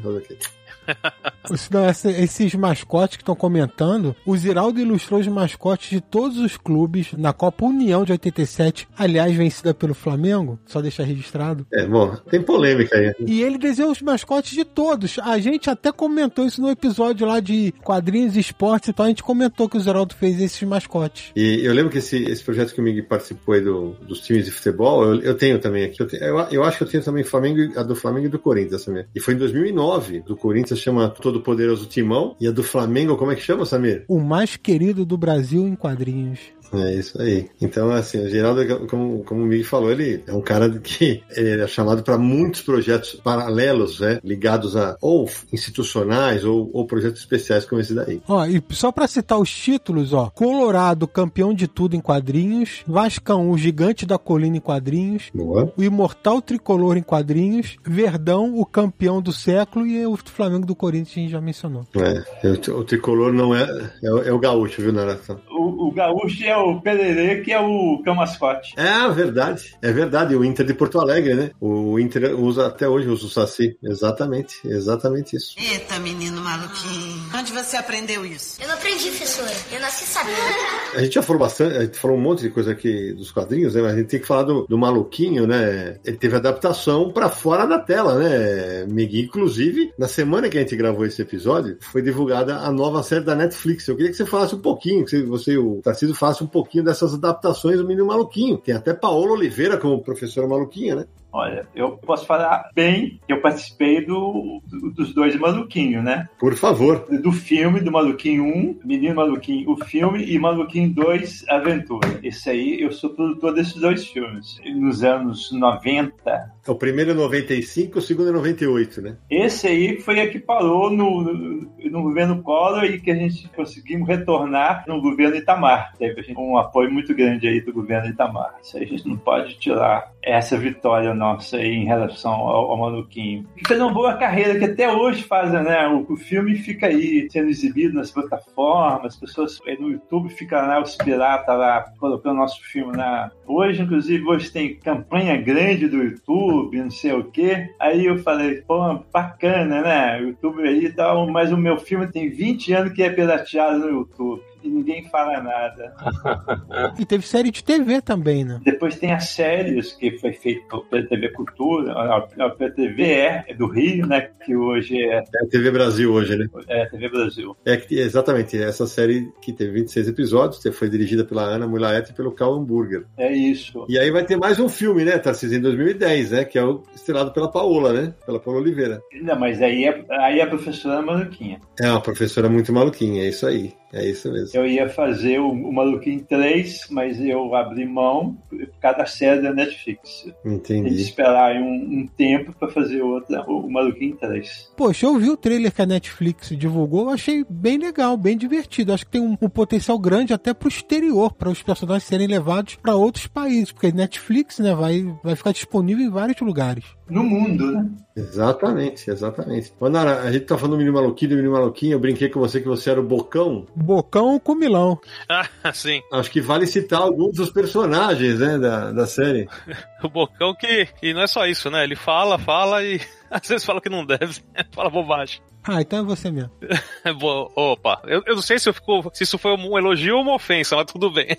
tem, bom, tem o maluquinho, que é o protagonista, né? Tem a Julieta, que é a namorada, o Bocão, que a gente acabou de falar. A Carolina, que é uma menina bem. se veste com meninas de antigamente e tal, né? O Lúcio, que é o, que é o mais inteligente da turma. Tem a Sheila e Valéria, que é, que é uma menina que gostava de fazer ginástica e tal, se arrumar toda. O Junin, né? Que fez bastante sucesso, o Junin sempre. O Herman, a Nina, o Sugiro, enfim, uma turma grandinha e bem cativante. Muito legal, realmente muito legal. É, bom, o Mig já foi em tanto evento. Quantas vezes você já viu a criançada com uma panelinha na cabeça, né, cara? Isso é emocionante, né? É, a panelinha tem uma, é uma história, né? Virou um símbolo, né, do menino maluquinho e é usado pelos fãs, né? Os fãs se produzem Sim. em casa, batem foto, mandam pro Ziraldo ou publicam nas redes. Eu, eu costumo ver até muito nas redes pessoal se fantasiando ou criando coisas com, com visual, criando, sei lá, lá, artesanato com o visual do Menino Maluquinho e a panela ficou. Quem seguiu lá, viu essa história já antiga de quadrinhos do Maluquinho, ele aparece durante esse primeiro ano, 89, 90, todo, 90 todo, aparece sem panela, né? Ele aparece com cabelos bagunçados, né? E poucos fios também, um cabelão que é um grafismo, na verdade não é que tem poucos fios, é um grafismo de um cabelo bagunçado. Aí, assim, é na, no desenho mais racionalizado, ficam parecendo que são, ele, ele é meio carequinho, tem poucos fios, mas não é. É um grafismo de um, de um cabelo zoado. E, e, teve um momento que o Ziraldo, eu lembro desse, ele me falar: olha, começa agora a botar a panelinha na cabeça sempre. Existiu esse momento. Ele deu um, um estalo assim: hum, tá bom, tá confundindo com outro, outro bonequinho. Então agora, é como ele tá com a panela na cabeça na capa do livro, é, é assim que, que ele tem que ser visto. Não importa que, que não faz sentido, é, é estar em quadrinhos. Então, e, e isso a gente, nós roteiristas, trabalhamos anos com isso, começamos a, a investir um pouco na panelinha. Os desenhistas também. É um modo de representar a panela que não é tão fácil. Como é que ela fica na cabeça? Como é que o cabelo fica por trás da panela? Como é que é o brilho da panela? Isso tudo são questões que os desenhistas que trabalharam no quadrinho lidaram até hoje. E os roteiristas lidaram assim: essa panela, qual o motivo disso? De onde vem? Para que serve? Né? Muita tirinha de que eu escrevi, eu explorei isso. E aí depois desenvolveu que talvez a panelinha seja igual a malinha do Gato Félix, né? Tem tudo lá dentro. A panelinha panelinha tá pro maluquinho como o Sansão tá pra Mônica, né? É um negócio que virou o parceiro inseparável. Por exemplo, eu lembro que na, na, revista da Globo teve capas que vocês brincavam, por exemplo, que a panela virava meio que um navio de pirata e ele tava dentro. É o ícone dele, sim. Em 2020, quando o Ziraldo completou 88 anos, ele teve uma ação muito legal, acho que foi, não sei se foi melhoramento ou se foi a própria empresa do Ziraldo, que mandou para os amigos uma panela, para todo mundo. O Maurício postou uma foto com a panela na cabeça no Instagram dele. Isso foi, repercutiu pra caramba, deu imprensa, foi um grande barato, entendeu? Quando eu descobri a história em quadrinho, eu abandonei o livro, entendeu? E aí virei desenhista de história em quadrinho. Olha, o Menino Maluquinho que a gente tá falando aqui foi criado na década de 80 e tá aí até hoje, ganhando até desenho na Netflix e tudo mais. Mas na década de 90, 90, eu já falei, né, que o Pasquim foi cancelado em 91. Aliás, eu esqueci de mencionar, o Pasquim tentaram voltar com ele no início dos anos 2000, se, chamava, se chamaria o Pasquim 21, Verdade. mas durou só de 2002 a 2004, né? Em 99, o Ziraldo fez uma nova empreitada, em vez de ser um jornal e tal, tentou lançar, tentou não, lançou, né, a revista Bundas, né, que o Tarcísio comentou aí rapidamente, citou a revista rapidamente aí, e tinha um slogan genial que era Revista Bundas bundas. Quem mostrou a bunda na Caras não mostra a cara na bundas.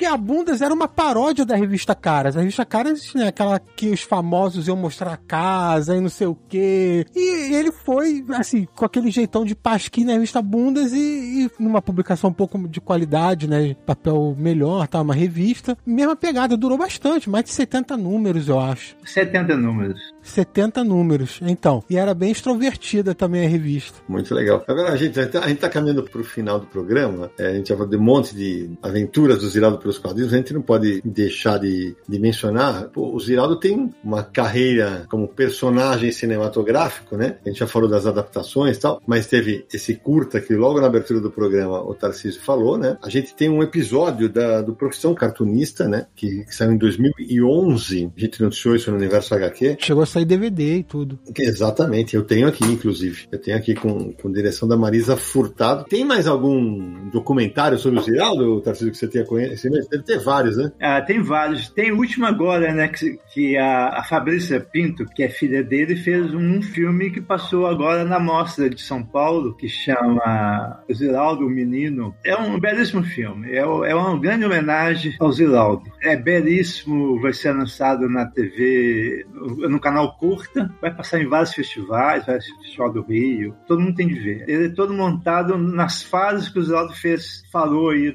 esses anos todos. Tem filmagem nos estúdios, na casa dele. É um filme assim, da filha pro pai. É muito, muito bonito. Ô, Tarcísio, e, e, por favor, fala do documentário que você fez com a turma do Pererê. É um, é um filme sobre essa história. Posso até contar uma. Eu fui pedir pro Ziraldo uma frase, né? Pra colocar no cartaz, né? Aí o Ziraldo falou assim: escreve aí, a história secreta da revista Pererê. Falei, Mas como secreta? Você põe um secreta entre parênteses. É verdade, não. Pronto, tá, a, frase está feita. As pessoas vão entender a história secreta.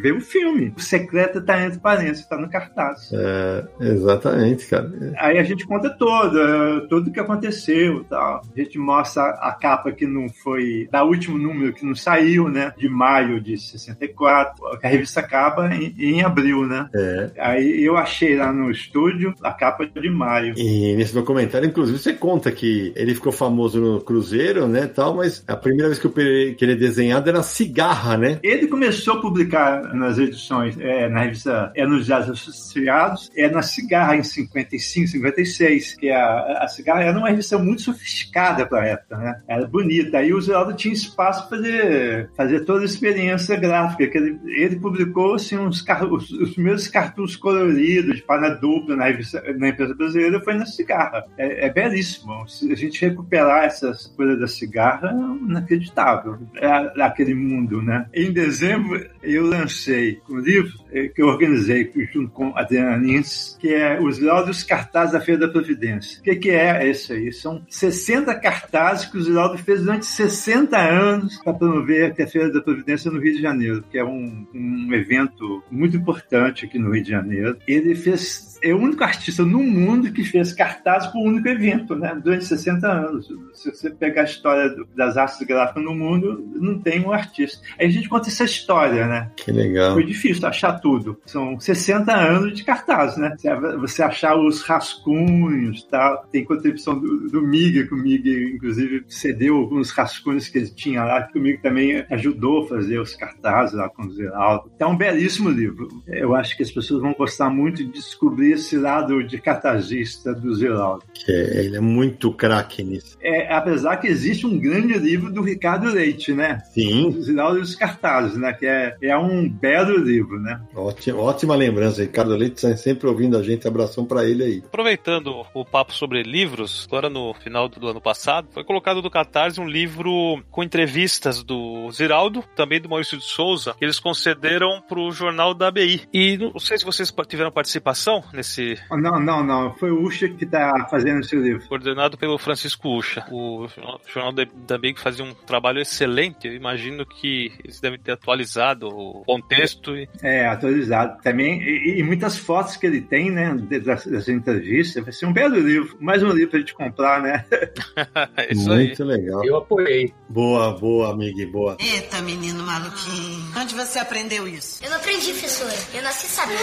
Eu tava puxando aqui, cara, o Ziraldo, cara, ele foi premiado tantas vezes que em 1960 ele ganha, um, que o pessoal bota entre aspas aqui, o que era o Nobel Internacional do Humor, no 32º Salão Internacional de Caricatura de Bruxelas. E ganha também o prêmio Merganteller, principal premiação da imprensa livre da América Latina. O Ziraldo tem dois jabutis, um em 1980, pelo Menino Maluquinho, e um em 2012, pelos Meninos do Espaço. O Flicts, que bem lembrou o Tarcísio, cara, ganhou o prêmio Hans Christian Andersen, que é um prêmio importantíssimo, que é dado em Bolonha, na Feira do Livro Infanto Juvenil, que acontece todos os anos. Então o Ziraldo coleciona prêmios da mesma maneira que ele coleciona fãs, né? Não à toa ele é tão reverenciado no mundo inteiro. Né? Se o Papa é padrinho do Ziraldo, entre outras coisas, tem naquela fase que começa a trabalhar lá, que tem a empresa Zap, né, o estúdio Zap, agência, tem dois quadrinhos que o Ziraldo fez nessa época relacionados à Folha de São Paulo. Tiras né? Para quem curte tiras, eu adoro tiras. Ele fez na, uh, na Folha, na Ilustrada, ele fez o bichinho da maçã. Nossa, bem lembrado, cara. Foi não sei quanto tempo, mas esses arquivos existem e tal. Então lá, lá no estúdio dele. E ele fazia algo que era assim, eh, tentava ser inovador, fazer algo sofisticado. Ele, ele pegou o bichinho da maçã, que é, que é um livro infantil dele, onde o personagem. Bom, é isso, é o bichinho que morava na, na maçã do paraíso, né? A história tem a ver com a maçã de Adão e Eva, né? Mas o bichinho era, era um, é, também era um bichinho que apresentava, contava piada para os bichos da selva. É um, é um o bichinho da maçã entretém.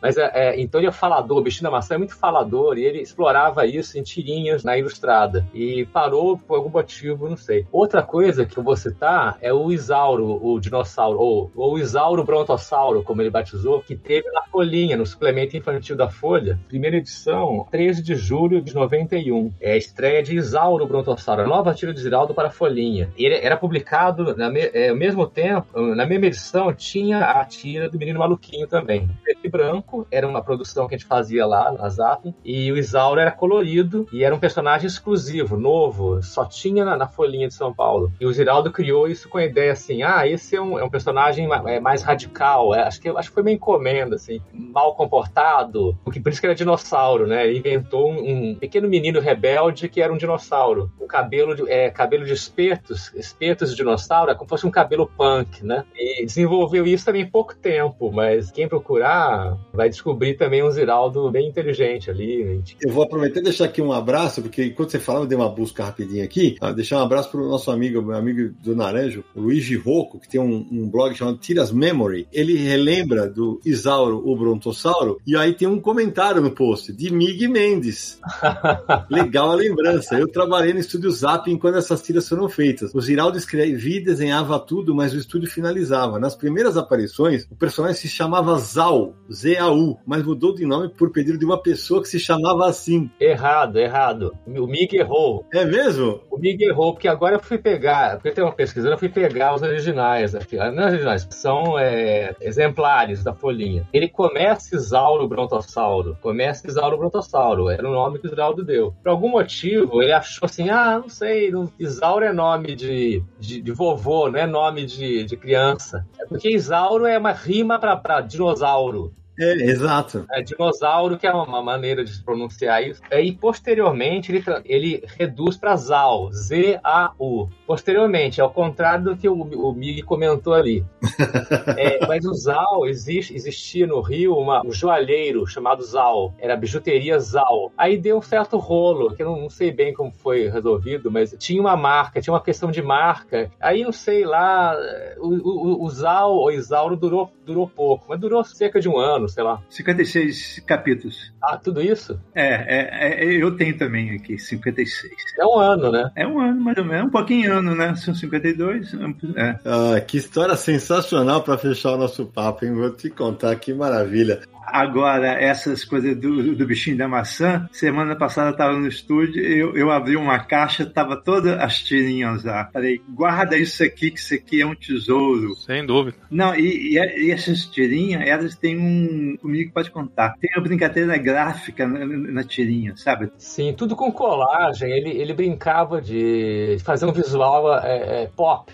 É, aliás, aliás, op art. Op art. Era, era op art. Ele queria fazer algo super sofisticado. Então, o que era um personagem infantil, é, no, no livro infantil, ali era um personagem para adultos, falava coisas é, sofisticadas, inteligentes, né? e, e, fazia com muita retícula, efeitos, com, com, colagens, inclusive os originais vão sofrer, porque a cola solta, né? Então, deve ter muito detalhe que saiu do lugar já, viu, Tassi? Ah, ah, mas aí a gente, a gente pega a folha e quem tem recortado, a gente remonta. Agora, dá um belíssimo livro. Com absoluta certeza. É, é melhor parar de ter ideia. Não, é melhor não, é melhor vocês continuarem tendo ideia. Agora, antes de terminar, Tarcísio, eu queria muito que você contasse para os nossos ouvintes que você tem uma, uma rotina, mais ou menos aí na, no Rio de Janeiro, que você visita o Ziraldo, conversa com ele, né? Vocês são muito amigos. Como é que é essa relação até hoje com ele?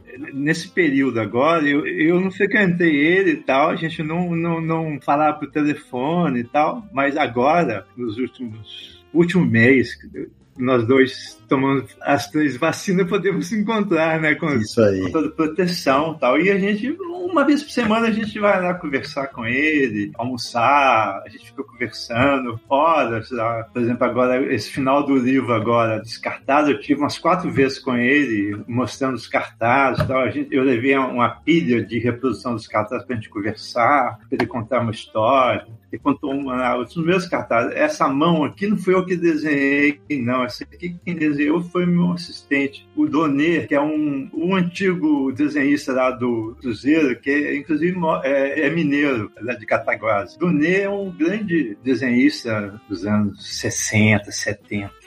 Mas essa mão aqui não é minha. Ele bate o olho e fala: Isso aqui não foi eu que fiz. Esse cartaz tem mais de 50 anos, né? Que sensacional.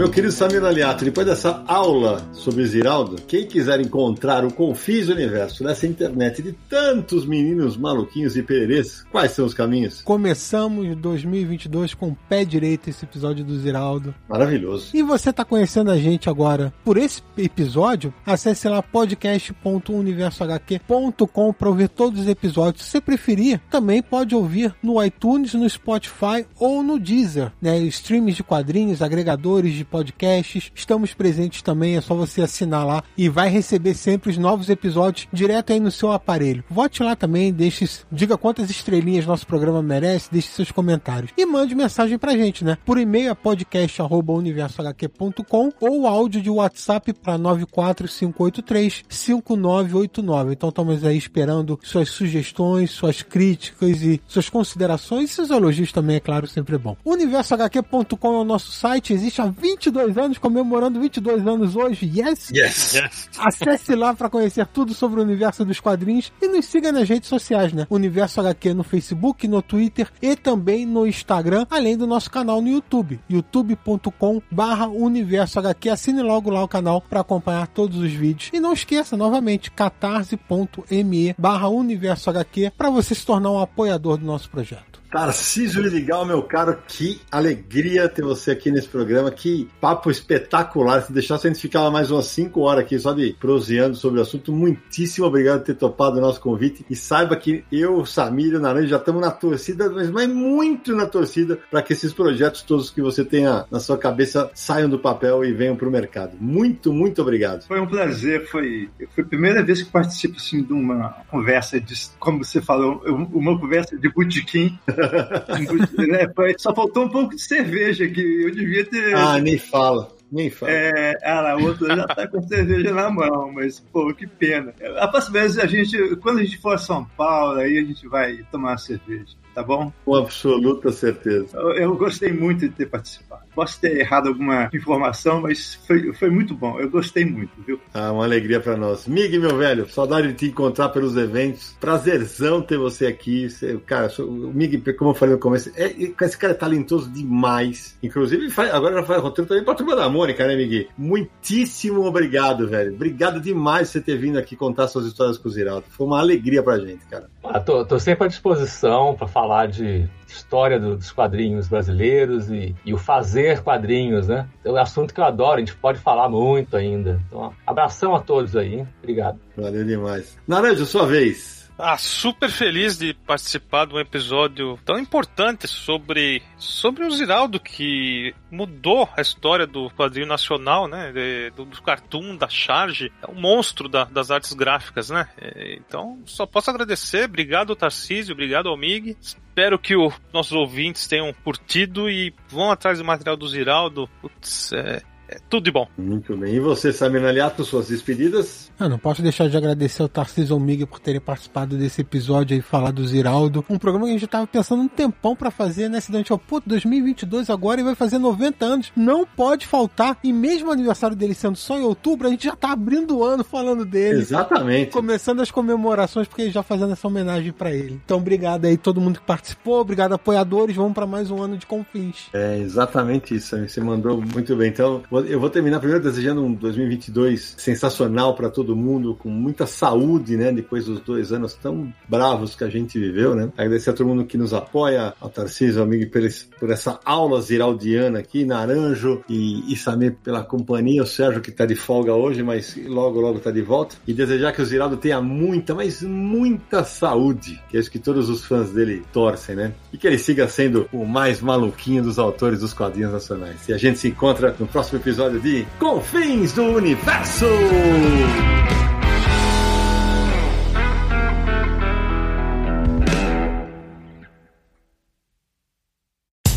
No dia mais claro ou na noite mais densa, você está deixando a nossa presença. Faça uma boa viagem de volta, mas não fique disperso. Nos encontraremos no próximo episódio de Confins do Universo. Este podcast foi editado por Radiofobia, podcast e multimídia.